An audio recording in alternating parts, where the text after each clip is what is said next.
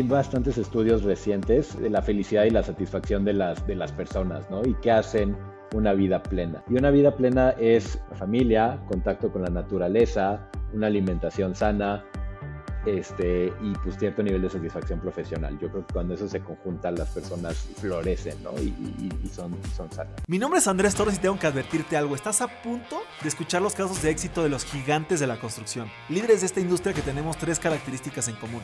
Número uno, muchísima hambre para acceder a más y a mejores proyectos. Número dos, los gigantes nos juntamos con otros gigantes. Y número tres, una visión de ciudades de primer mundo en América Latina. Así que si no tienes una mentalidad lo suficientemente grande, este no es el canal para para ti, pero si tus sueños no tienen límites, te damos la bienvenida a la comunidad número uno de constructores hispanohablantes, los gigantes de la construcción.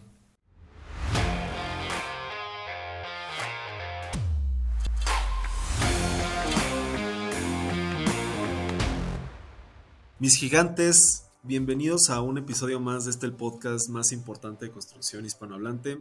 El día de hoy estoy aquí de manera digital eh, con mi amigo Eduardo Orozco. Eduardo es CEO y cofundador de Halo Home. Y pues Eduardo, bienvenido, este es tu, este es tu podcast. Andrés, mil gracias, qué gusto estar contigo, aunque sea digital, y pues aquí acompañando al resto de, tu audiencia. Encantado de estar acá. Muchas gracias, Eduardo. Te, voy a presentar brevemente. Eh, bueno, sé, primero que nada que Halo Home es una empresa PropTech eh, que ofrece una mezcla de tecnología con servicios para acelerar las ventas de un proyecto inmobiliario. Así es literalmente como viene en tu página web. Y vi por ahí que eh, levantaste una ronda presemilla y ya tienes inversión de San Francisco, Colombia y México, por lo cual te, felicito. Eh, sé que tienes estudios por el TEC de Monterrey y tienes un Bachelor en Real Estate y Finanzas por la Universidad de Wharton en Estados Unidos. Eh, tuviste experiencia en algunas empresas del sector como Mira y Greystar y también tienes una faceta de desarrollador con una empresa que se llama Tare Desarrollos. Entonces, pues creo que eres una, una voz muy, muy interesante para tener aquí en el, podcast, mi querido Eduardo. Y la, la, primera pregunta o, el orden cronológico con el que intentamos ir en el tema de pasado, pues que nos expliques un poquito cómo ha sido este, este, este transcurso de tu vida profesional, de salir del tech a estar en estas empresas, ahora estar entre desarrollo y pues en el tema inmobiliario de, comercialización. Platícame un poco cómo ha sido este, este, este transcurso de tiempo en, tu vida, mi querido Eduardo. Con muchísimo gusto, muchas gracias. Cuando lo dices así suena como, como un plan, ¿sabes? Como, como algo que hubiera sido muy orquestado, pero la realidad es que, que, no, yo te voy a, te voy a ser muy franco. Eh, bueno, primero estudié este, la prepa en el, en el TEC de Monterrey, no tenía ni idea de qué era lo que quería hacer cuando... Sí, correcto. Este, y, y, bueno, no tenía ni idea qué era lo que quería hacer. Estaba, mis opciones eran así diametralmente opuestas. Siempre me gustó mucho la, la biología este, y el tema, ¿sabes?, de, de, la ciencia, en biología en particular, la tecnología. Em, entonces una de mis opciones era biotecnología. Estaba buscando y, de hecho estuve muy cerca de irme a estudiar biotecnología a, Australia, que es, tienen muy avanzado ese, ese campo. Y mi otra opción era buscar en Estados Unidos alguna universidad. Siempre tuve como la inquietud de, de, explorar, ¿sabes? Las oportunidades que habían de, de, estudiar fuera. Y tuve la suerte, pues, de que apliqué, me aceptaron en la universidad en, en, en, en Wharton y, en, la Universidad de Pensilvania. Este, eh, me, gané una beca, eh, esta universidad en particular tiene un programa donde incluso los estudiantes mexicanos analizan sus solicitudes sin importar el tema financiero y si te admiten, te hacen un paquete financiero para que puedas ir, que sin duda era mi caso, ¿no? Yo, yo vengo de una familia este, clase media, entonces para mí sin beca no iba a ser viable estudiar en el extranjero. Conseguí esto y, y la verdad es que me lancé sin tener muy claro qué es lo que quería hacer. Siempre me gustó mucho el tema del, los edificios de la ciudad, yo soy del DF, como que había algo ahí que me jalaba, pero no sabía qué era, y a lo largo de mi carrera sí he ido descubriendo ya qué, qué fue, ¿no? Pero durante la universidad este, yo estudié em, estudios urbanos, que es una carrera muy amplia, ¿sabes? Este, que, me permitía tomar clases de historia, de sociología, y ya luego me fui metiendo más en el tema urbano. Y también en paralelo estudié la parte de negocios en Wharton y ahí las clases de finanzas me gustan mucho, este, pero me llamaba el tema inmobiliario. Entonces ahí fue convirgiendo, ¿sabes? Este interés entre como la ciudad y los negocios y, este, y se volvió pues finalmente una, una carrera. Ahora, yo me gradué de la universidad en 2009, que para alguien queriendo entrar al sector financiero inmobiliario en Estados Unidos era el peor momento de la historia, ¿no? Saliendo de la, bueno, en la crisis. ¿Qué Perdón que te interrumpa, ahí, me queda una duda, porque creo que acá en, México este tema del levantamiento de capital no es tan, tan común. Entonces, eh, nada más antes de, antes de que sigas en, tu entrada ya a la, etapa profesional, me gustaría que me platicaras si, si crees que también eh, tus estudios en Wharton te ayudaron con esto de que hoy tengas una empresa pues, de tecnología que está levantando capital o que levantó capital y pues me gustaría que, me platicaras algo al respecto. Sí, mira, que, me, da gusto que lo menciones. Yo, yo creo que sí, mm, tiene una parte, una parte buena y una parte mala. Yo lo que considero es que eh, es, sí, sí, a mí en lo personal sí, sí me ha ayudado, ¿no? Pero, pero no siempre es el caso. Y, veo también muchos fundadores y, sobre todo cofundadores que no necesitas tener ese pedigrí creo que mucho de lo que nuestros inversionistas están buscando, pues es un equipo disciplinado que pueda ejecutar, que pueda entender un problema, que pueda estructurar un problema como una serie de experimentos. Yo creo que eso va primero. Ahora, sí, sí te soy honesto, voltando a ver los perfiles de otros fundadores, de otras empresas en PropTech y también fuera del sector de PropTech, sí hay un tema pues de que nos empezamos a parecer muchos, ¿no? Y, este, y creo que también es más natural no sé qué tanto influye el tema de inglés, pero yo, yo asumo pues que es parte porque mucho del mundo de inversiones se mueve en inglés, ¿no? Entonces, por lo menos, pues para mí el inglés, más allá del, degree de Wharton, ha sido una herramienta, pero sí, sí tengo que decirlo, yo creo que el degree de Wharton no, yo, pues, sí yo lo decía por el degree, fíjate que, que yo lo decía por la mentalidad, o sea, el tema de decir, voy a levantar capital para mi negocio. O sea, como que hay gente que más bien en México siento que hay mucho tema de, pues voy a hacer una empresa tradicional, que voy a empezar con un servicio y en cambio decir, pues voy a levantar lana para hacer un proyecto más grande desde el principio, ¿no? Fíjate que, sí, absolutamente, pero, pero yo creo que, ya sabes, puedo, puedo tal vez en algunos sentidos ser la excepción de la regla. Te voy a decir por qué porque yo después de salir de, un trabajo de, alto ejecutivo que tuve en Greystar, y ahorita vamos a llegar ahí, em, empecé un negocio sin capital externo. Mi, negocio de desarrollo este, de, proyectos, pues lo hice con capital propio, con algunos amigos, pero a nivel proyecto, no a nivel empresa. Entonces la empresa ahí sobreviviendo, buscando ahí un poquito de development fees, agarrando proyectos de consultoría. lo hice durante tres años de la forma difícil y luego ya los proyectos empezaron a despegar. Y entonces el año pasado que arrancamos Halo Home, este Mike, que es mi cofundador, y yo, em, dijimos, ¿sabes qué? Yo, yo en lo personal también ya no quería pasar por eso, porque así como es gratificante, es súper duro empezar un negocio sin capital, ¿no? Este, y en el tema de, de, la tecnología vimos una oportunidad tan grande de hacer algo de mucho impacto en el corto plazo, que fue cuando dijimos, ¿sabes qué? Vamos a hacerlo más como una PropTech, entonces más como una startup, ¿no? Salir, probar el modelo, levantar capital. No levantamos mucho capital, para nosotros fue importante levantar el, sabes, los montos adecuados de capital en los momentos adecuados, también para no diluirnos mucho y también para no tener demasiado dinero, porque, porque te juega en contra también, ¿no? Una vez eh, lo, lo, lo, padre de levantar capital es que tienes capital, lo malo de levantar capital es que tienes dinero y tienes que poner ese dinero a trabajar porque tienes que crecer un negocio, pues para seguir llegando a los hitos de crecimiento, ¿no? Entonces, eh, en mi historia creo que es interesante porque lo he hecho de las dos formas, este, y la, la verdad es que cada una tiene sus pros y sus contras, ¿no? Pero eh, es un momento muy único, yo creo, hoy donde estamos en, lo que está pasando en el mercado, que hay mucho interés por invertir en el talento y en las oportunidades de México y de Latinoamérica. Entonces, ese es también uno de los momentos eh, que queremos apalancar en Alo Home, en este emprendimiento de tecnología, donde sí vemos que el capital es una de esas herramientas para hacer más impacto y para ir más rápido, ¿no? Ok, ok, me, gusta, me gusta, mi querido Eduardo. Y, platícame cómo fue, bueno, esta salida que nos decías turbulenta eh, en 2009. Mira, 2009 salías al mercado y no había nada en el sector inmobiliario, ¿no? Y, este, y buscabas las chambas que habían y la verdad, eh, platicando un poco también con reclutadores, me decían, oye, es que tú pues, eres un chavo saliendo de la universidad, puedes ser muy bueno, pero no tienes nada de experiencia. Y por eh, estos mismos trabajos que son entry level, pero a causa de que hay mucha gente que se quedó sin chamba, pues nos mandan las solicitudes gente con 3, 5, 7 años de experiencia, ¿no? Entonces, pues es natural. Tú a quién contratarías, pues a quien tenga la experiencia, ¿no? Sobre todo en un sector específico como el de inversiones inmobiliarias, pues que hay muchos detalles y hay mucho que viene con, la experiencia, ¿no?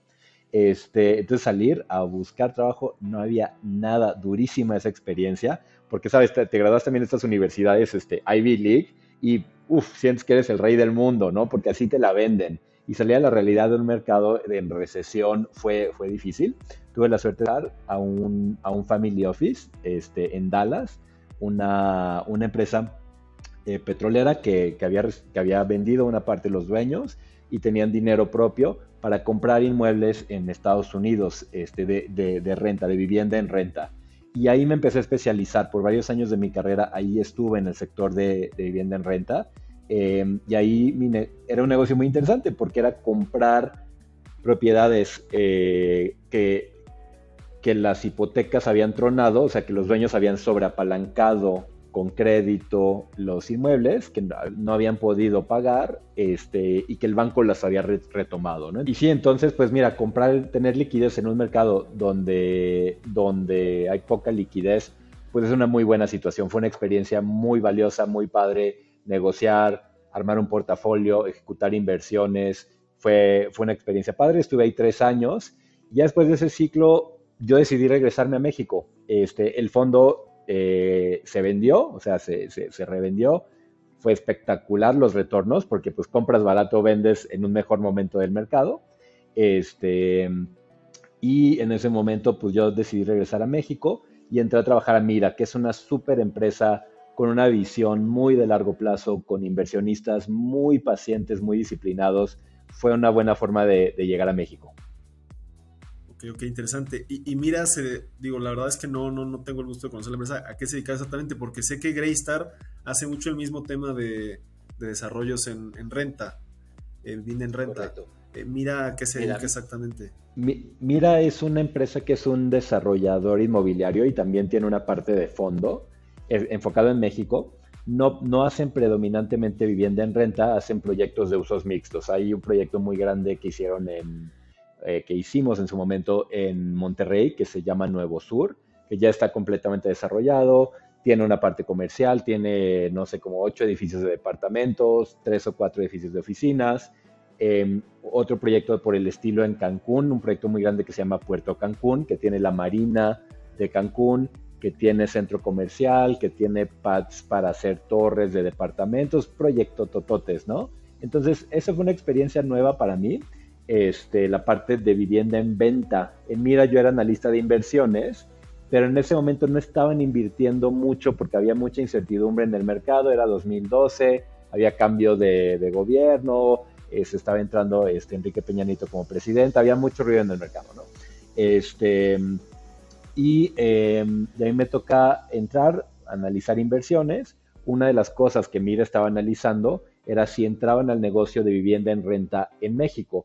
Entonces querían ver cómo se analizaba, cómo tenía que operar un proyecto de, departamentos en renta en México, este, que había muy poca historia, y hay muy pocos realmente hasta el día de hoy realizados. Entonces, en parte dedicaba mi tiempo a eso y también me pidieron ayuda a mejorar sus procesos comerciales. Tenían en ese momento comercializando producto departamentos en Monterrey, terrenos y viviendas y pads para desarrolladores en Cancún, este, cómo implementamos tecnología en ese sector. Y para mí fue en ese momento uno de los primeros como aha moments, viéndolo hacia atrás hoy en día, este, porque no había nada de tecnología, o sea, no existía en ese momento un CRM inmobiliario para desarrolladores. Salimos a buscarlo en todo el mundo y no había, ¿no? Este, había que agarrar un CRM normalito y hacerle un montón de ajustes, pues porque el proceso de venta de un inmueble es muy diferente la mayor parte de procesos de ventas pues de otras cosas, ¿no? Este, y ahí fue una, experiencia padre de mi carrera. Em, Y bueno, es una súper empresota, entonces pues eso, eso es Mira y ese fue mi tiempo en, en Mira. ¿Quieres ser parte de los gigantes y participar en un episodio del podcast? Te invito a unirte al Club de Gigantes, la red de negocios más innovadora de la industria de la construcción, donde tendremos sesiones privadas con líderes de la industria y buscaremos asociarnos entre los miembros de la comunidad para acceder a más y a mejores proyectos. Te dejo la información completa en la descripción de este episodio o ve a nuestro perfil de Instagram y encuentra más información por allá. Y, en Greystar ya empezaste, bueno, ¿seguiste con este proceso de comercialización o, o cómo fue ahí Greystar?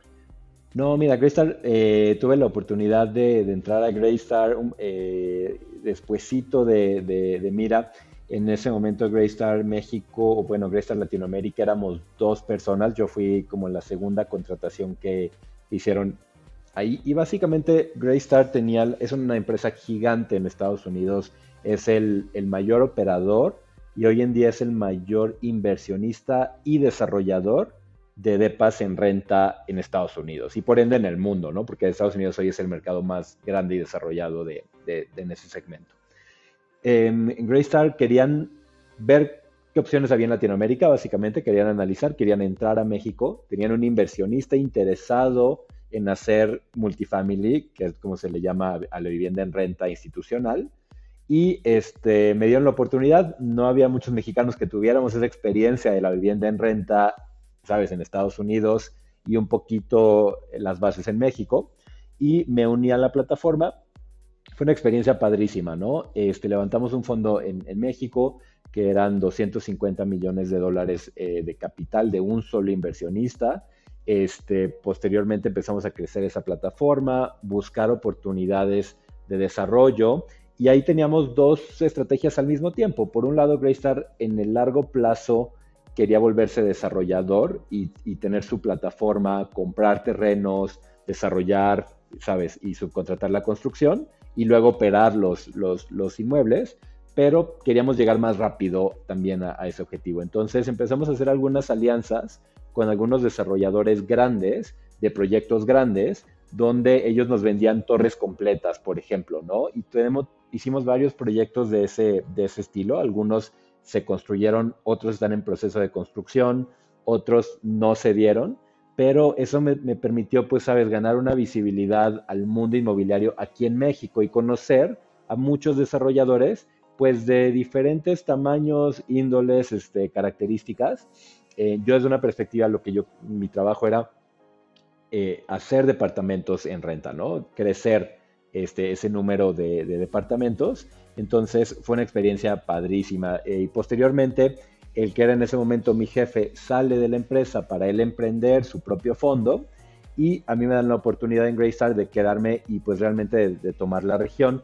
Y entonces me mandan a Chile también para levantar una plataforma y levantar capital en, en Chile. Este, y posteriormente a Brasil para empezar a explorar las oportunidades en Brasil. Entonces, fue una experiencia espectacular, una, una empresa, la verdad es que de, tamaño este, mundial, de categoría mundial, gente de primera, eh, una empresa, sabes, que le arriesga. Yo en ese momento tenía, este, mi querido Andrés, acaba de cumplir, yo cumplí 30 años regresando a un avión de Chile el, eh, el día que se cerró el fondo de Chile de Greystar en, en, en Santiago, ¿no? Entonces, pues una empresa que le da ese nivel de responsabilidad a alguien con 30 años, sí ya tenía, sabes, este, 7 años, de 6, 7 años de experiencia, pero pues tampoco no tenía los 15, ¿no? Este, entonces, eh, una experiencia padre, construir un equipo, un super equipo el que pudimos armar. Al final, cuando yo decidí salir, eran 40 personas en dos países a punto de entrar a Brasil.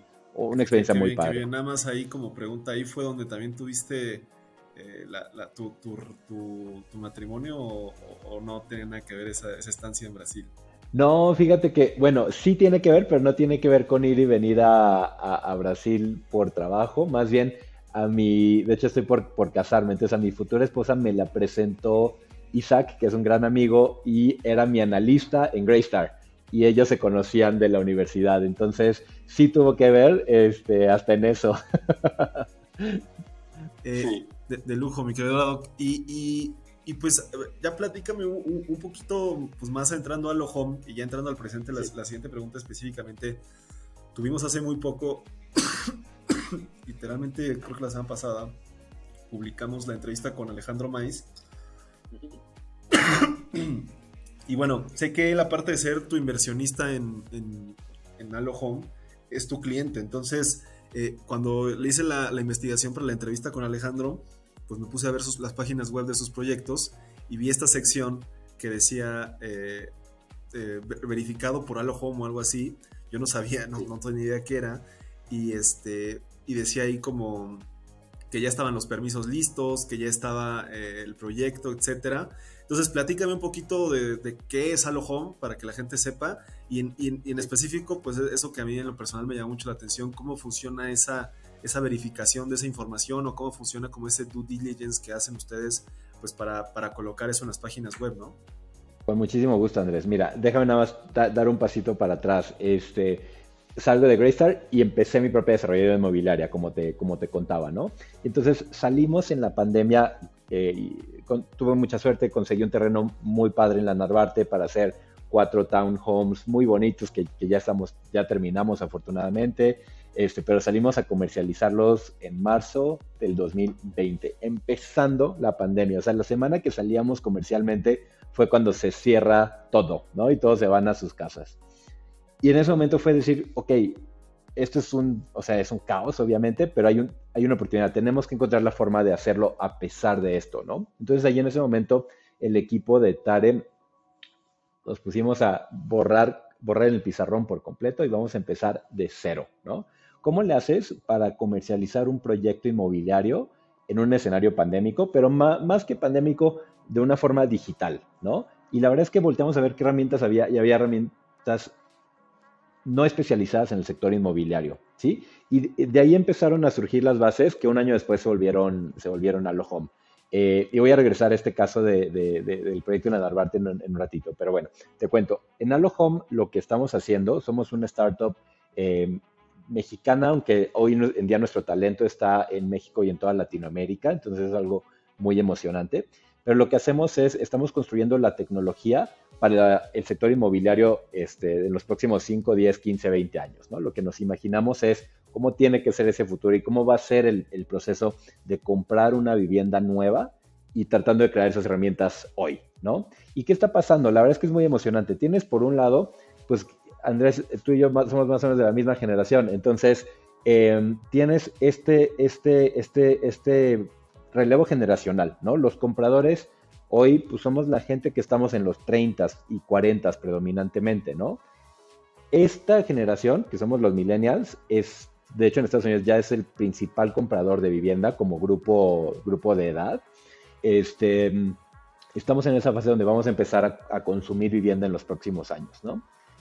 ¿Cuál es el precio de compra para un millennial? La verdad es que si tú me haces ir a un showroom, yo no voy a ir. O sea, la realidad es simplemente esa, ¿no? Porque todo el resto de las cosas que, hacemos las consumimos vía pues, nuestro celular, o sea, este dispositivo que está aquí, ¿no? Y lo que nos topamos es que analizando el Customer Journey desde el punto de vista de quien va a comprar una vivienda nueva, todavía falta mucho por hacer, ¿no? O sea, realmente apenas estamos empezando este proceso de digitalización. Entonces, lo que dijimos en, lo que decidimos salir a hacer a lo es construir estas herramientas pero también entender las necesidades del desarrollador, ¿no? Porque mucho de lo que está pasando en PropTech sentimos está enfocado al comprador, lo cual es excelente, pero deja de lado las necesidades del desarrollador, que son estas empresas, que son miles de empresas en México y en Latinoamérica, que venden, o sea, que generan, este, sabes, productos que valen, o sea, en Latinoamérica, me parece, si no estoy equivocado, el año pasado, Vivienda Nueva cerca de 300 billón de dólares, 300 mil millones de dólares, ¿no? Eso es lo que vale este mercado. Es un mercado gigante que tiene bien poquita tecnología y que tiene necesidades muy específicas, ¿no? Y que cuando tú ves cómo son las empresas es súper interesante, porque hay unas empresas que son muy grandotas, pero esas en común en toda Latinoamérica y en México también solo venden más o menos el 10% de las viviendas y tienes el otro 90% que son pymes, son empresas chiquitas, muchas son empresas familiares, otras son empresas de profesionistas que hacen uno, dos, tres proyectos al año, ¿no? Este, y esas empresas no tienen el, ¿sabes? Ni el, ni el know-how, ni es su parte central, la tecnología, ni tienen la capacidad de hacer unas inversiones fuertes en tecnología, ¿no? Entonces salimos a construir tecnología específicamente para ellos este, y, ha sido una experiencia muy padre. También quisimos ser bien diferentes en el acercamiento, entonces la forma de hacerlo, eh, que, hoy estamos a punto de lanzar este, un plan comercial muy agresivo, es lo que, lo que hace Alo Home es, le llamamos, lo dividimos en tres partes. Tenemos una parte que es la parte del showroom digital, ¿no? Es una página web del proyecto, entonces tú entras y, conoces el proyecto, que es lo que tú viste en los de, en los de nuestro amigo Alejandro Maíz, ¿no? Que, que es un tipazo y la verdad es que su empresa lo está haciendo muy bien. Pero tú entras a ver la página del proyecto, ¿no? Tú como cliente, ¿qué quieres hacer ahí? ¿Quieres conocer el proyecto? ¿Quieres ver dónde está? ¿Cuánto cuesta? Si hay depas disponibles, cómo se pagan y cuándo me entregas, ¿no? Entonces, toda esa parte la ponemos online para que tú como cliente puedas tener esa experiencia. Ahora, lo padre y lo, innovador, yo te diría, es la parte que hay detrás de esto. Le llamamos la plataforma Home.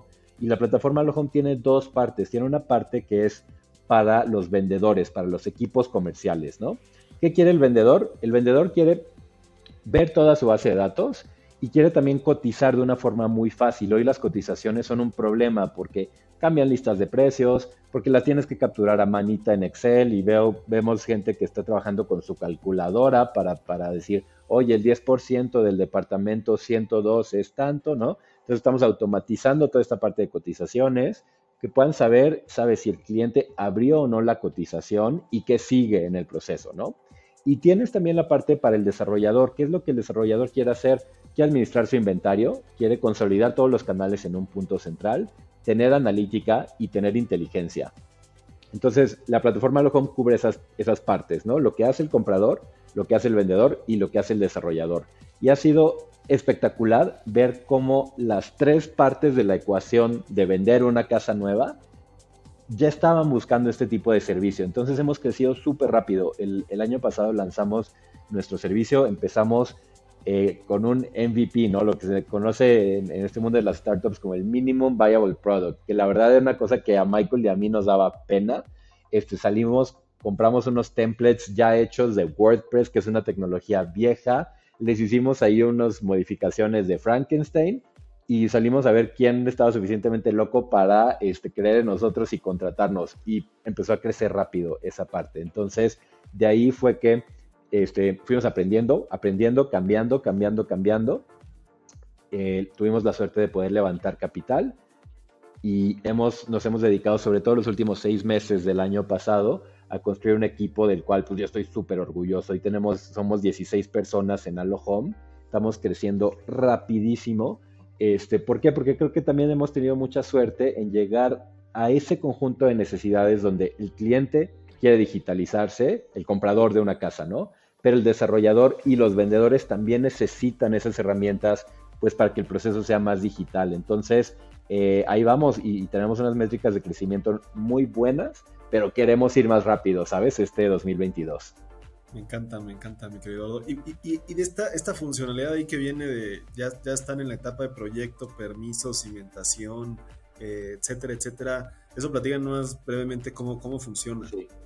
Mira, pues es que eh, eh, lo, analizamos, esa es la parte de como el showroom digital, ¿no? Y ya no te contesté esa parte de la pregunta, pero vamos para allá.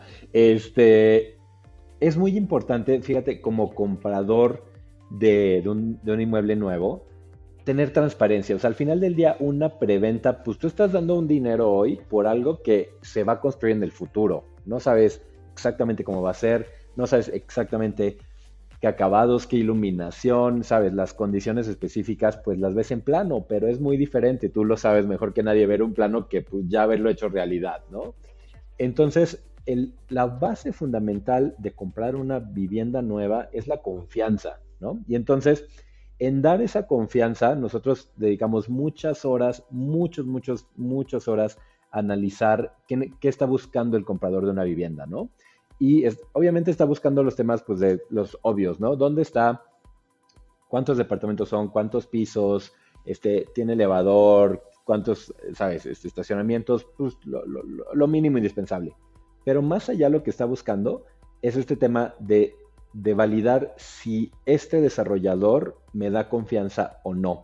Y ahí es donde encontramos que gran parte de los desarrolladores, porque no están, y su trabajo no es eh, trabajar tan de cerca con los compradores de vivienda, ¿no? Em, lo, dan por hecho, o sea, dan, dan, dan, por sentado pues que eso va a quedar muy claro. Entonces, eh, lo que nosotros hicimos fue uno de los features de estos showrooms digitales, es esta parte que tú viste, que le llamamos este, el reporte de confianza, porque es exactamente eso. Es decir, un externo checó que la propiedad fuera propiedad de quien dice que es el dueño, ¿no? En este caso el desarrollador. Le pedimos que nos diera una copia de sus, de sus permisos y nos la dio. Entonces tiene este 1, 2 y 3 y 4 permisos, que son los que necesitas para construir. Y tiene este nivel de avance de construcción. Este, no sabes, es súper interesante. Eh, esa es de las páginas de cada uno de nuestros portales que tenemos de diferentes proyectos que hoy tenemos en siete ciudades de, México. Em, esa es la, de las páginas más visitadas de cada proyecto y a mí eso me habla pues de que a la gente sí le importa y que esa transparencia es, va a ser cada vez más importante para poder vender un proyecto y para poder convencer a alguien pues realmente de tomar un, riesgo contigo, ¿no? Por así decirlo, y de comprarte un departamento que todavía no está construido. Sí, sí, creo que, creo que tiene mucha razón porque me, causó a mí eh, mucha eh, confianza a mí también, en realidad, porque ves arriba es la página web del, desarrolla, del, del, desarrollo, no es una página web de un tercero, y acá ves que un tercero está validando esa información, entonces creo que a mí me, llamó mucho la atención y, sí fue una pregunta que le hice a Alejandro porque pues, era su página web, pero con esa validación de un tercero y dices, bueno, ¿cómo ¿qué es esto? ¿De dónde viene? ¿no? Entonces, la verdad es que me, sorprendió y te felicito por, por esa herramienta. Y, nada más eh, me gustaría que, nos, que le quedara claro, a lo mejor a, cualquier persona que, que nos esté escuchando, que esté vinculado o no con la industria inmobiliaria, cuál es la diferencia de Allo Home con cualquier otro eh, portal o con, otro portal, con portales inmobiliarios que son los que conocemos o que con los que la gente normalmente va, o con una inmobiliaria tradicional, porque no sé, ahí sí igual nos pudieras platicar un poquito tu, modelo de negocio. Eh, no sé si estás 100%, no, no tengo idea si trabajas con un software as a service o, o si trabajas con una comisión de venta o cómo funciona esa parte. Las dos, y voy a empezar a, a tu pregunta por, por ahí. Una de las cosas que también nos dimos cuenta hablando mucho y, sabes, empezando este proceso de descubrimiento con los developers, fue que em, ellos sienten que muchos de sus proveedores no están alineados con ellos, ¿no? Este, ¿Por qué? Pues tú sabes cómo es el proceso, vamos a hablar de una agencia de marketing, ¿no? Y no tiene nada de malo, simplemente es el modelo, pero una agencia de marketing pues te cobra, oye, yo te voy a hacer el logo y el branding y el nombre y la página y los materiales y el brochure súper, ¿no? ¿Cómo le pagas? Te lo pagas de un jalón y entonces lo pagas contra los entregables. ¿Y qué es lo que acaba pasando? Que el proyecto va evolucionando y entonces cada vez que tú quieres actualizar, primero tú tienes que pedirle el servicio al proveedor, ¿no? Y segundo, pues cada cosa que tú quieres, cada cambio que tú quieres, cuesta, ¿no? Entonces, eh, ¿eso qué hace? Pues que cuando tú ves, y la mayor parte sigue siendo así, las páginas web de proyectos inmobiliarios, la página no te dice nada porque nadie lo está actualizando, ¿no? ¿Por qué? Porque, porque eso cuesta, porque eso pues, genera una barrera para, para, que el desarrollador y el proyecto pues vaya actualizando su presencia web. Entonces en Home dijimos, ¿sabes qué? Queremos ser diferentes a eso. Y hoy tenemos dos formas en que, en que el producto se cobra.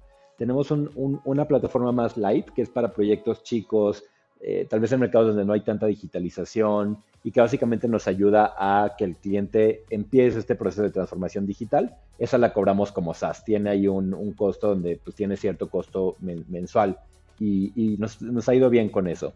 Pero donde nos ha ido mucho mejor es en el otro paquete que nosotros le llamamos Black, el cual Home pone la tecnología y de hecho dedicamos un, un gerente de cuenta interno en nuestro equipo que ayude a los equipos de nuestros clientes a ser más exitosos y a vender más y analizar las métricas y ver qué está pasando con el marketing y ver cómo la gente está usando las, los portales, ¿no? los, los, los showrooms digitales y toda la plataforma. Ese esquema lo cobramos con una pequeña comisión de venta y eso para Home ha representado un crecimiento muy interesante. El año pasado tuvimos un crecimiento, empezamos en marzo, fue la primera vez que compramos una, una comisión y hacia final de año nuestro, nuestro, nuestro negocio casi estaba en break-even de las comisiones que recibimos. ¿Por qué? porque a nuestros clientes les gusta, porque sienten que estamos apostando junto con ellos en su éxito. ¿Me explico?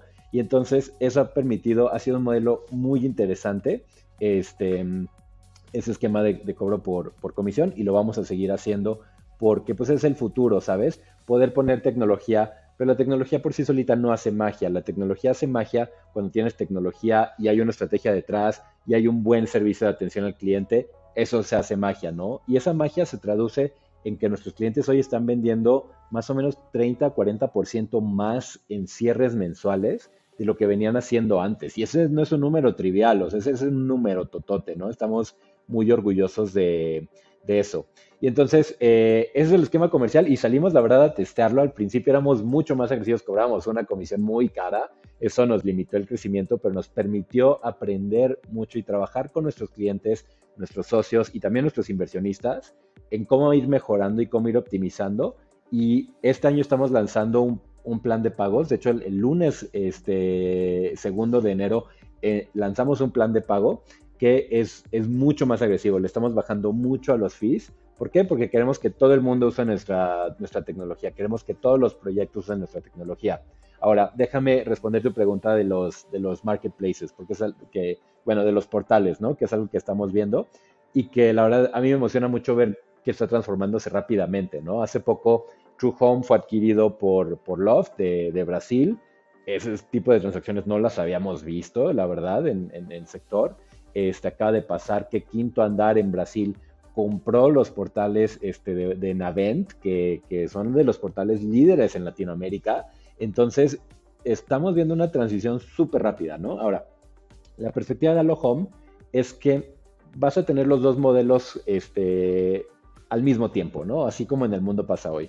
Nosotros lo que pensamos de los portales es que son Amazon, o sea, es el modelo Amazon, concentrar toda la oferta en un lugar para que el cliente llegue y lo, y lo consuma desde ahí, ¿no?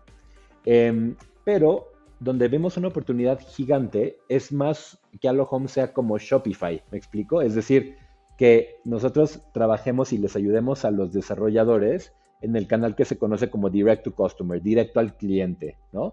Que son, como tú viste, la página web de cada proyecto los dos van a convivir y es muy interesante la relación entre uno y otro. Ahora, algo que vemos y vemos como una fuente relevante de tráfico, creemos que existe este comportamiento, que la gente entra, eh, busca los proyectos en un buscador, en un, en un portal, y una vez que encuentra el nombre, busca el nombre y se va a la página de forma directa. Ese porcentaje de tráfico directo en nuestros portales es alto este, y transacciona mucho, o sea, es gente que tiene mucha intención de compra, transacciona más que los que llegan por publicidad de Facebook. Es, interesante esos comportamientos, ¿no? Entonces, lo que nosotros le decimos a los desarrolladores, y, vemos que los desarrolladores que implementan esas estrategias están vendiendo más, es que no es una u otra, o sea, no es de que voy a tener una página web o voy a depender 100% del portal, tienes que tener las dos. Y en esa combinación, pues amplías tu red de mercado. Y yo creo que esa es la estrategia ganadora, ¿no? Ok, ok, sí, suena, suena muy interesante. Me gusta siempre este tipo de, comparaciones con, grandes proyectos como Shopify, en lugar de ser el, Amazon, ustedes sean, sean el Shopify. Una vez acá entrevisté a Nico Wilmes de los Amigos de Tulum, no sé si ubicas. Sí, claro. Ellos lo hacen muy bien, por cierto, ¿eh? O sea, el uso de ellos de tecnología es de lo mejor que hemos visto en Latinoamérica él me decía que ellos iban a ser el Tesla de, del real estate. Entonces, está, está, está muy interesante. Y, pues felicidades, la verdad es que es, un, es un gran proyecto. Y, la, otra pregunta que tenía preparada mi Eduardo, pues es que bueno, al final estamos un poco involucrados en este tema de software. Como te platiqué, yo tengo un software de administración de proyectos de construcción, eh, se llama Valum, pues yo también se lo, se lo vendo a desarrolladores sobre todo chicos medianos o constructoras chicas medianas. Eh, y yo tengo, yo tengo claro una idea de lo que se va a venir con el tema de blockchain, ¿no? Para mí, eh, que, obviamente es otro mundo completamente al, sector de comercialización inmobiliaria, pero yo, por ejemplo, eh, nuestro día a día de, un contratista, pues es el tema de las estimaciones, ¿no? Entonces yo ya visualicé cómo nosotros digitalizamos las estimaciones en Balloon, pero yo tengo super visualizado que va a llegar un punto en, el mundo y en mi software en el que van a subir la estimación y con las firmas electrónicas de cada de cierta persona, obviamente de mi superintendente de obra, pero la firma del superintendente del cliente, de la persona de calidad del cliente, de la seguridad, de medio ambiente y de la persona administrativa que revise que ya se subió la factura y que ya tienes el XML y que tienes las fianzas en orden y que todo lo del IMSAT, etcétera, está en orden, automáticamente cuando tengas todas las firmas de esas personas involucradas y a lo mejor de un director, pum, la transferencia se hace automáticamente y todo quede mucho más transparente para el contratista, para el cliente, inclusive si lo haces con proveedores de materiales, ¿no? Entonces, eh, yo quiero estar preparado para cuando el blockchain y las criptomonedas estén en ese momento, en, en, boga de todos y que todo el mundo la estemos usando, pues yo voy a tener mi herramienta para decirles, oigan, pues vénganse para acá y que automáticamente todos los proyectos estén transparentes, ¿no? Entonces imagino que tú en la tema de comercialización eh, tienes un tema similar. Se ha hablado mucho este tema de cómo se va a comercializar inmuebles, que son las transacciones pues, normalmente más caras que es una persona, eh, de manera digital. Y sé, eh, escuché por ahí una entrevista que tuviste en el radio, si no me equivoco, que tienes tú ya planeado ese tema de que puedas apartar a través de una página web un departamento, ¿no? Entonces, platícame un poco de esta herramienta y también platícame de tu visión a futuro con blockchain y comercialización, tokenización y todo este tipo. Es súper emocionante el tema, Andrés. Entonces aquí nos podemos quedar el resto de la tarde, ¿no? Déjame sacar aquí un mezcalito y nos arrancamos. Este, no, pero mira, a ver, desde la perspectiva de Allo Home, eh, nosotros tenemos muy claro qué es lo que queremos permitir que cada uno de nuestros usuarios clave haga, ¿no? Uno de nuestros usuarios clave, sin duda, es el comprador de un departamento nuevo, ¿no? Yo te voy a decir, y, lo, sufrimos mucho y, de hecho tenemos una tradición interna en, en Allo Home, que es cuando se une un nuevo miembro del equipo, su primer tarea que le dedicamos es le decimos, ok, haz como si tuvieras 5 millones de pesos, sal a comprar un departamento esta semana. Pasa algo súper loco. No consiguen, o sea, no, no llegan hasta el, hasta el punto donde pudieran apartar el departamento. ¿Por qué? porque los procesos de atención de la mayor parte de, todavía de desarrolladores en la industria es muy dependiente de los humanos. Entonces, haz de cuenta que llegas a la página, tienes la ubicación, tienes que contactar a alguien, tarda un tiempo en que alguien te conteste. Este, en lo que llegas y te recomiendan un departamento, te mandan la cotización, pides que le cambien, preguntas cómo se paga. Es más de una semana. Es una cosa absurda porque yo te diría, a ver, Andrés, vamos a comprar ¿qué quieres comer ahorita? ¿Cuál restaurante quieres que te mande? Y lo podemos hacer en tres minutos o menos, ¿no? O comprar un vuelo, ¿a dónde quieres ir mañana? Lo compramos en tres minutos o menos, ¿no? Pero la compra, como tú dices, más importante en la vida financiera de la mayor parte de las personas, que van a comprar tal vez una o dos en su vida, eh, requiere un esfuerzo sobrehumano poder comprar, ¿no? Entonces ahí, pasa algo muy, muy interesante, ¿no? Entonces, la idea para el, que tenemos para el comprador es que el comprador eh, pueda hacer varias cosas. Pueda llegar a un proyecto, descubrirlo, pueda decidir si es el proyecto adecuado o no para él o para ella, ¿sabes? Este, porque eso es muy importante, la perfilación, el perfilamiento.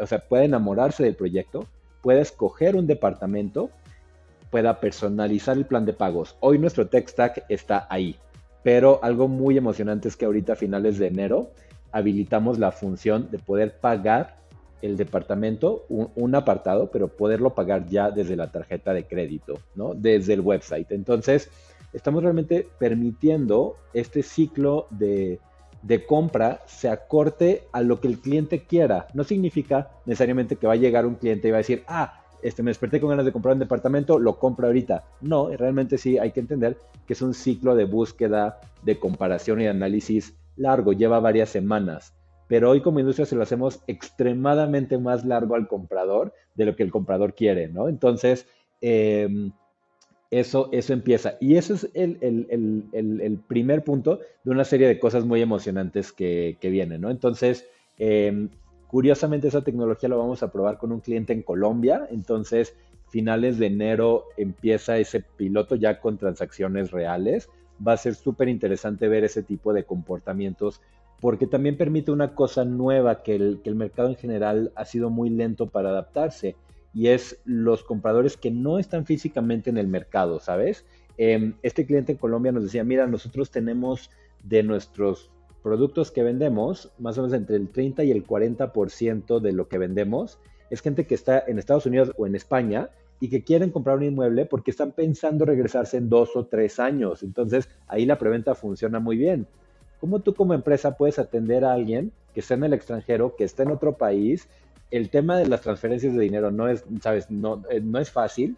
Este, ¿Cómo se lo simplificas? ¿no? Entonces, eso lo hemos empezado a ver. Tenemos varios proyectos que ya transaccionaron, uno, un proyecto en playa que, que tiene varias ventas a través de la página web Todavía no la parte de pagos, pero estamos seguros que si hubiera la parte de pagos hubiera ya pasado, pero que tiene clientes desde Canadá, desde Estados Unidos, que entran y hacen todo el ciclo en la página web, ¿no? Tenemos otro proyecto aquí en México que nos encanta contar esta historia. Una chica en, Japón, que vive en Japón y hizo todo su ciclo de forma digital. ¿Por qué? Porque quiere regresarse en dos años a, vivir a México. Entonces la preventa le calza súper bien, ¿no? Entonces eh, es, expandir el mundo, es, es, abrir un mercado nuevo, ¿no? Eso a nosotros nos emociona mucho. Ahora, la parte de tokenización, cripto, blockchain, es el Web 3, viene muy, muy, muy fuerte. Yo creo que espero la transición sea muy rápida, ¿no? Em, y tiene muchos ángulos. El que tú me decías es uno que es súper cierto, ¿no? El, el ángulo, la parte, pues, de digitalización de contratos, de automatización de aprobaciones y de transparencia y automatización de pagos, eso es súper emocionante, ¿no?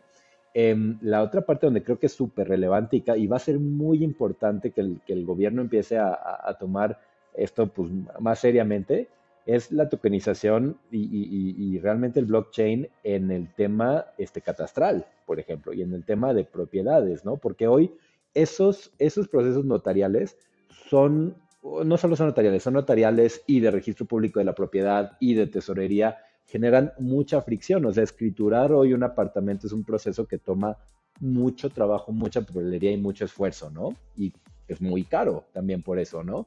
Este, yo ahí veo que hay un potencial súper, súper, súper interesante en la tokenización de, de, de esas propiedades, ¿no? Que son cosas tangibles en el mundo, pero que necesitan tener su token, su certificado de autenticidad y que toda la transaccionalidad pueda ser con eso. Y ya cuando lo empiezas a pensar en, en, ese, en esos términos, pues ya el tema de, pagos mediante cripto, de automatización pues de aprobaciones y de flujos, sabes, de, la escrituración, de la reventa, de, todo este tema de digitalización del registro público, eh, es súper, súper, súper emocionante. Entonces, nosotros eh, creemos que va a venir de muchas formas diferentes este, y nos queremos ir preparando a eso. Entonces, dentro de nuestro tech ya estamos empezando a tokenizar, por ejemplo, cada uno de los departamentos que nuestros clientes agregan a nuestra plataforma, ¿no? le llamamos nuestra plataforma, que es el depositorio central de inventario que tenemos en Alohome, y de ahí cada una de, las páginas web de cada proyecto consume, digamos, este, representa ese inventario que le corresponde a ese proyecto pues ya los estamos empezando a tokenizar de un, de un token único que sea este no fungible desde el principio, ¿no? Porque así es como se empieza a construir la tecnología por encima de, esa capita. Entonces, pues creo que vienen unos años muy interesantes. Yo espero que sea rápido y pues vamos a ver hasta dónde llega, ¿no? Este, porque es, es, un cambio que, que, creo que va a ser este, imparable. Me encanta, me encanta. Sí, así como me, imaginé la industria pues, más de, de obra o de construcción, pues sí, va a sucederlo, y mencionando esta parte de escrituración, notarial, etcétera, pues me imagino lo mismo, ¿no? Una persona paga su departamento y el smart contract que bien mencionabas, pues te va a decir, pues a ver, cuánto le toca al asesor inmobiliario, cuánto le va a tocar ah, de pago de impuestos, cuánto va a tocar de Alohome. De notario, de Alohome, cuánto se va a los inversionistas. Entonces va a fungir el smart contract como un fideicomiso bancario, ¿no? Entonces, creo que, creo que sí, definitivamente vamos para allá y está, es, algo que, en lo personal me, emociona mucho. Oye Andrés, ¿y sabes, sabes qué es emocionante también? La parte de cómo vinculas lo que tú haces con, con esa parte que nosotros queremos hacer, ¿no? Que es, eh, piensa también que hay todo un tema, en, en un inmueble construido, pues hay toda una serie de equipos, de piezas, de cosas de proveedores, de materiales que vienen. Y esos, imagínate que cada, no sé, este, puerta o cada, sabes, bomba trajera su token y lo pudieras vincular con el token del, departamento o del, y del edificio y del proyecto. Para temas de mantenimiento, lo podrías automatizar. Para temas de, este, oye, quiero saber qué es lo que estoy comprando, de qué soy dueño, ¿no? Del régimen de condominio, pues ahí está el token único de cada cosita que es parte de tu, del token más grande que es el departamento y del token todavía más grande que sería el régimen de condominio, ¿no? Este, entonces, ahí es donde lo que tú haces y, en el mundo físico de construir y de, y de, y de eso, junto con los contratos, junto con la hipoteca, se vuelve súper, súper, súper interesante, ¿no? Porque es, es la transparencia absoluta este, que hoy no tenemos acceso a esa data, ¿no? Me encanta, me encanta. Fíjate que no, no, me lo había imaginado esa, esa, parte, honestamente. Pero sí, nosotros tenemos un sistema de almacén donde tenemos pues, todos los insumos de una obra y cómo se van entregando al contratista. Entonces, definitivamente, cuando haces esa entrega, pues a lo mejor haces esa entrega y el proyecto ya sabe que pues, esa, esa bomba o ese, que bueno, ya sea un token, obviamente, pues vaya a cierto departamento y por lo tanto, pues sí, o sea, lo, entendí perfecto y, me voló la cabeza. Qué, qué, qué, interesante, mi querido Eduardo. Creo que, creo que sí va a estar, va a estar, tenemos un futuro que, que ni nos, que no nos imaginamos. Eh, pero bueno, para, para, empezar a cerrar el tema, mi querido Eduardo, que ya estamos por, por, por entrar a la, a la, hora, llevamos 50 minutos de, entrevista, eh, pues rápidamente me gustaría, ya platicaste un poco de qué se viene en enero, eh, lo que se viene igual en, largo plazo. Platícame un poco, no sé, de manera personal o en tema de desarrollo, o no sé qué otra cosa nos quieras platicar del futuro de Alohome, pero pues platícanos un poco qué, qué, sigue para ti y para tus proyectos. Claro que sí, con muchísimo gusto. Mira, Alohome este año es, es pivotal. El año pasado fue poner las bases y este es nuestro año de, de crecimiento, ¿no? Tenemos un gol interno que es, estamos buscando crecer 20x. Eso pues no es crecimiento trivial y pues bien van a venir unos growing pains muy, muy, muy divertidos, ¿no? Que, que viene con este tipo de, de, crecimiento. Em, estamos en muy buenas manos, el equipo que traemos está listo para ese tipo de crecimiento, entonces va a ser súper interesante cómo se, cómo se da. Y ese crecimiento son tres cosas para nosotros. Lo primero es crecimiento en número de, de cuentas, en inventario que hoy, que hoy manejamos, en departamentos vendidos por mes, todos los frentes los estamos monitoreando este, y queremos ser muy agresivos, ¿no? Sí queremos que este año, si tú estás pensando lanzar una preventa como desarrollador, veas a Home y ojalá uses a Home, ¿no? Ese es el tipo de, de, ¿sabes?, de, reacción que queremos a nuestra tecnología. La segunda es, el producto tiene que seguir mejorando, entonces vienen unos features muy padres, como te comentaba, estamos empezando a automatizar y ayudarle al vendedor a, simplificar su trabajo, a esforzarse menos y a tener más datos que se vuelven en, inteligencia, que se tienen que volver en más cierres. Esa parte a mí me encanta porque yo creo que el vendedor no se va a ir. Tenemos que darle mejores herramientas al vendedor y que el vendedor se profesionalice. Entonces ahí le vamos a invertir mucho dinero. Viene esta parte de pagos digitales que, va a ser también súper emocionante porque es realmente la primera vez que en Colombia y en México vas a poder comprar un departamento online. Eso es súper emocionante. Hasta hoy no existe, ¿no? Este, y luego viene la, tercera parte que es, pues vamos a internacionalizarnos. Empresa, eh, vamos a crecer mucho en México, ya tenemos un pie en Colombia, vamos a acelerar mucho en Colombia y estamos viendo qué país sigue. Latinoamérica, este, vemos un montón de, de oportunidades. Y algo nuevo, estamos empezando a explorar Estados Unidos. No habíamos caído en 20, que lo que está haciendo Alo Home no tenemos todavía una competencia como eh, exactamente con un modelo similar con la propuesta de valor en Estados Unidos. Entonces ahí se nos acaba de abrir esa oportunidad.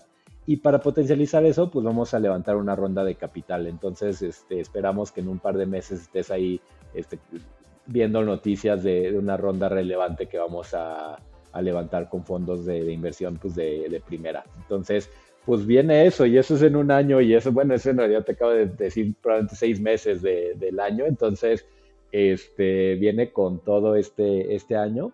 Yo, este, en lo personal, pues continuar aprendiendo de mis objetivos de año nuevo, siempre, eh, estamos todavía en esta fase de, arranque, ¿no? De, año, eh, leer es algo, pues, que me, que me gusta, que es, es muy importante. El año pasado tuve la suerte de poder leer 14 libros casi todos de negocios, entonces este año tengo el objetivo de leer menos libros de negocios y algunos más de ficción. Ahí si tienes alguna recomendación, Andrés, échala. Este, de, pero sí, de ficción no, tampoco leo uno de ficción. No, a ver, échate uno de negocios, ya que estamos en eso. Híjole, de negocios. Mira, ahorita, ahorita estoy leyendo el Club de las 5 de la mañana y fíjate que me está funcionando mucho para, para, mi, para mi rutina mañanera. Eh, pero fíjate, te, voy a mandar, igual pongo ahí en la descripción el, libro. Compré ahora que estuve en Chicago, compré un libro de cómo hacer las juntas más eficientes. Eh, es un uh, libro que me, que me, emociona y que a veces creo que tenemos que ser más eficientes en ese tipo de cosas. Eh, entonces te, pongo el, el, nombre a ver qué tal, a ver qué tal este libro. Órale, buenísimo. Yo déjame compartir igual un libro de negocios que me encantó y la verdad a mí me, hizo aprender mucho y, le aprendí mucho. Se llama Platform Scale. Este, y el autor se llama Paul, se llama Sanjit Paul Choudhary. Librazo porque te explica por qué las plataformas han evolucionado y tienen digitales, tienen la, escala y la importancia que, que tienen y cómo pensar en cómo resolver algunos de los retos que vienen con crear una plataforma. Entonces te lo súper recomiendo, Platform Scale, creo que te va a gustar mucho. Este, y no de negocios, uno que se llama Ego is the Enemy. Súper libro, porque, porque uno siempre tiene que estar peleando contra su propio ego, ¿no? Yo creo que es nuestro principal enemigo. Te lo recomiendo muchísimo, es más, te lo voy a mandar. Ah, de lujo, de lujo, Eduardo. Y pues Eduardo, pues, pues te agradezco muchísimo tu tiempo. Tenemos una pregunta bonus igual rápida para, terminar todos los episodios. Pero antes de eso me gustaría eh, que dejaras algún medio de contacto, alguna página web o algún correo, lo que tú quieras, eh, o, el Instagram de, tu empresa, eh, lo, que tú quieras. no, sé, no sé qué quieras compartirnos. Con muchísimo gusto. Mira, a, a Alohome nos pueden encontrar en alohome.io este, estamos también muy presentes en LinkedIn, nada más buscan este, Home y, ahí estamos. Em, yo en lo personal ocupo mucho LinkedIn, entonces también ahí siempre estoy presente, Eduardo Orozco. Este, y mi correo electrónico es eduardo.alohome.io. Y a mí siempre me encanta escuchar, este, pues compartir. La verdad es que yo, sabes, siento que he sido muy afortunado en, tener gente que siempre me ha ayudado a crecer, que siempre me ha dado un consejo y pues siempre uno busca este, poder devolver eso. Entonces, porfa, contáctenme y, feliz de, establecer este, pues, contacto, ¿no? De lujo, de lujo, Eduardo, gracias. Y, la, pregunta bonus que, con la que tenemos todos los episodios es que yo tengo el propósito de construir una ciudad, una ciudad que la una ciudad perfecta, 100% inteligente, 100% sustentable y en América Latina desde tu perspectiva y con toda esta experiencia que has tenido en varios países, tema de PropTech, desarrollo, etcétera, etcétera, y también desde una perspectiva personal, ¿cuáles serían para ti las características que tendría que tener una ciudad para que tú la pudieras llamar perfecta? Sabes que soy urbanista, ¿verdad? Entonces ya vamos a cancelar sus planes de la tarde porque aquí vamos a estar un rato, ¿no? no, pues principios básicos, este que, nos des aquí unos principios básicos, mi querido. Claro. Mira, eh, te, voy a contestar de una forma muy indirecta y es, em, hay, bastantes estudios recientes de, la felicidad y la satisfacción de las, de las personas, ¿no? Y qué hacen una vida plena. Y una vida plena es este, la familia, contacto con la naturaleza, una alimentación sana, este, y pues cierto nivel de satisfacción profesional. Yo creo que cuando eso se conjunta las personas florecen, ¿no? Y, son, son sanas. Para mí una ciudad perfecta tiene que tener un rango de escalas primero, ¿no? ¿Por qué? Porque siento que además pasa algo muy particular en las diferentes etapas de vida y edades de las personas. Necesitas lugares diferentes, ¿no? Yo lo veo en mi, en, mi vida. Yo cuando estaba más chavo quería estar ahí, ¿sabes? En, la, en, el centro de, de, de Ciudad Gótica, este, vivía en Filadelfia, vivía en New York, vivía en, Dallas, quería estar en la parte densa, clubes, restaurantes, lo que se le llama ciudad 24 horas, ¿no? Este, toda la oferta pues, que, quieras. Hoy estoy en una etapa donde estoy ya más en fase de empezar este, familia, em, entonces a mí me gusta la escala media, ¿sabes? A mí, yo personal me gusta vivir en, en edificios de 4 a 6 niveles con terraza, con vista verde, poder tener mi asador, para mí eso es más importante. Y luego veo en, mis padres y, en amigos y, tal, pues que luego llega un momento que quieres un poco más de espacio, perro, jardín, etcétera, ¿no? Entonces, creo que una ciudad tiene que tener escalas diferentes porque hay, hay tiene que haber para todos, ¿no? Yo creo que de las cosas más importantes hay, hay dos. Una, el tema de, de sustentabilidad alimentaria, creo que es algo que que no es parte de la plática del día a día, pero tengo un par de amigos que, están trabajando en ese tema y realmente cuando tú ves todo lo que tiene que haber detrás para la comida que comemos y que cada vez comemos peor Este, yo le complementaría una ciudad con una parte ahí medio hippie de, de infraestructura, granjas, hasta granjas urbanas y tal, ¿no? Eso para mí es importante. Y la otra es la transportación. O sea,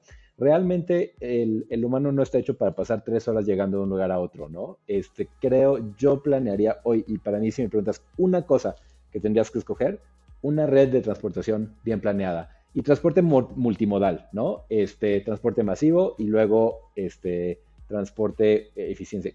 ¿Dónde es así? Los, los lugares que ves mayor felicidad, donde la gente camina y usa bicicleta. O sea, hay una relación muy directa con no estar sentado en un coche muchas horas, ¿no? Este, amo los coches, me encantan los coches, pero no quiero estar sentado en el carro tres horas al día, ¿no? Entonces, yo lo, la diseñaría alrededor de la infraestructura de transporte con un tema ahí hippie de granjas, sustentabilidad alrededor y diferentes escalas para diferentes grupos y diferentes intereses. Así más o menos la haría como, como en SimCity, ¿no? me encanta, me encanta, mi querido Igual ahora, hablando de blockchain, pues está todo este tema ahora también de algunas plataformas donde ya están comprando allá las, estos terrenos o algo así y que no sé qué vas a hacer. Empiezan a haber fondos, fondos para hacer inversiones en, en, los, en los digital worlds de terrenos tokenizados para construir algo en el futuro. O sea, es súper este, interesante cómo, cómo, cómo opera el humano, ¿no? Sí, sí, sí, que, que, te digo que quién sabe qué nos depara en el futuro este de real estate, mi querido Eduardo. Y pues un placer tenerte, la verdad que qué gusto platicar hoy contigo, me, me parece que, que, estuvo muy amena la charla, nos, ya nos echamos un poquito más de, de una hora.